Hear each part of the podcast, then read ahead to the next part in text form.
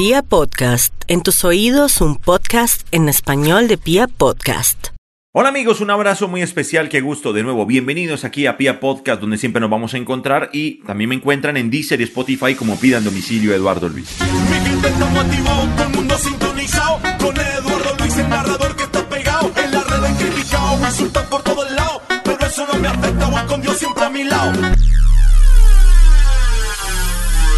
La fecha 18 de nuestro amado fútbol profesional colombiano ratificó podcast anteriores.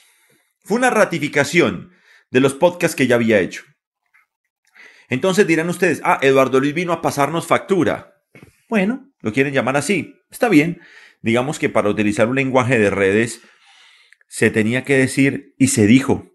Y hoy se ratifican casi que todas las cosas que ya había tocado en podcasts independientes sobre Cali, sobre América, sobre Atlético Nacional y hoy voy a adicionar a Millonarios.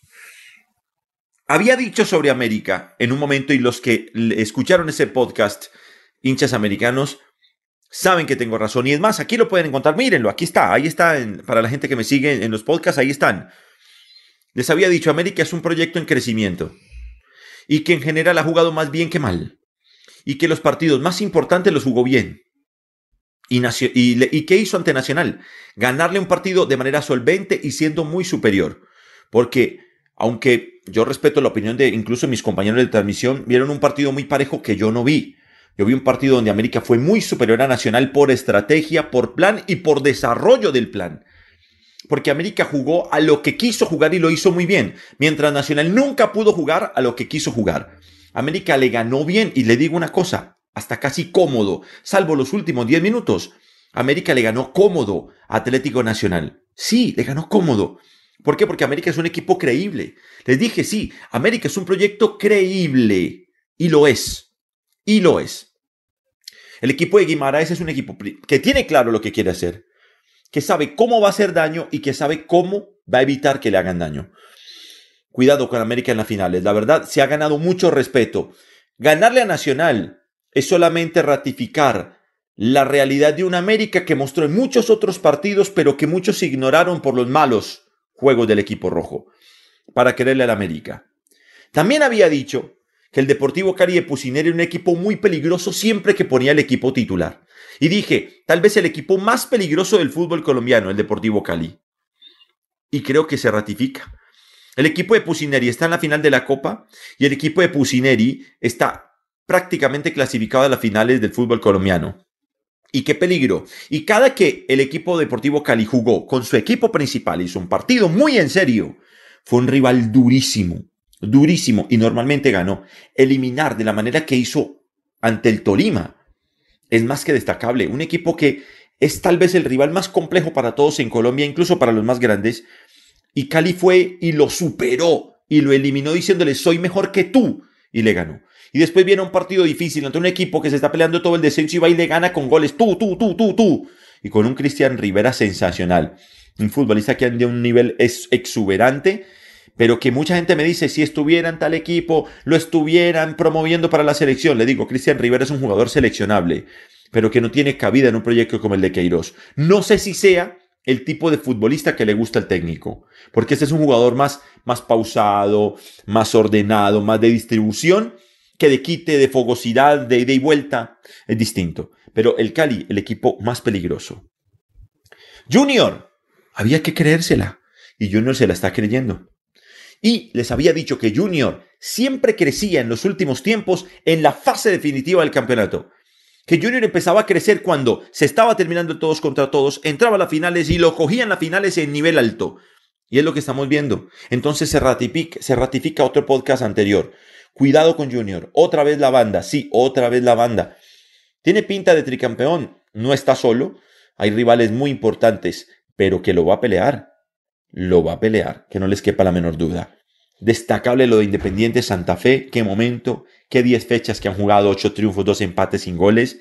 Un equipo solvente que tal vez en, en, fútbol no sea tan atractivo, sobre todo en algunos juegos como ante Unión Magdalena, pero sacar el resultado y ser tan solvente no es poca cosa en un equipo que parecía una debacle total y que no iba a levantar nunca. Ahora, Santa Fe acaricia las finales para tener en cuenta. Atlético Nacional. ¿Recuerdan un podcast donde dije, Juan Carlos Osorio y Atlético Nacional se traicionan?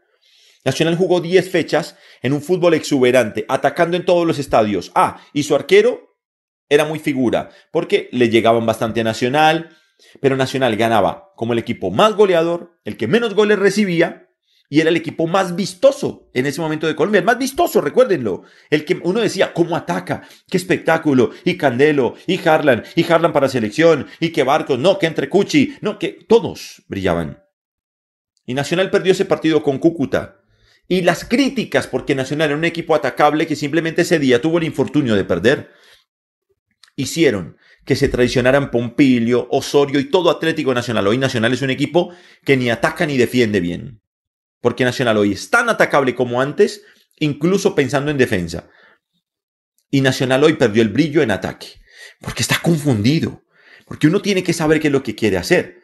Y uno tiene que saber qué es lo que uno es para poder hacer. Nacional ya lo tiene claro. Nacional es un equipo al ataque. Entonces ataca. Si así jugaste bien, pues juega bien. Y si así vas a perder o ganar, pues pierde o gana, pero haciendo lo tuyo. Nacional y Osorio se traicionan. Tienen que recuperar esa raíz.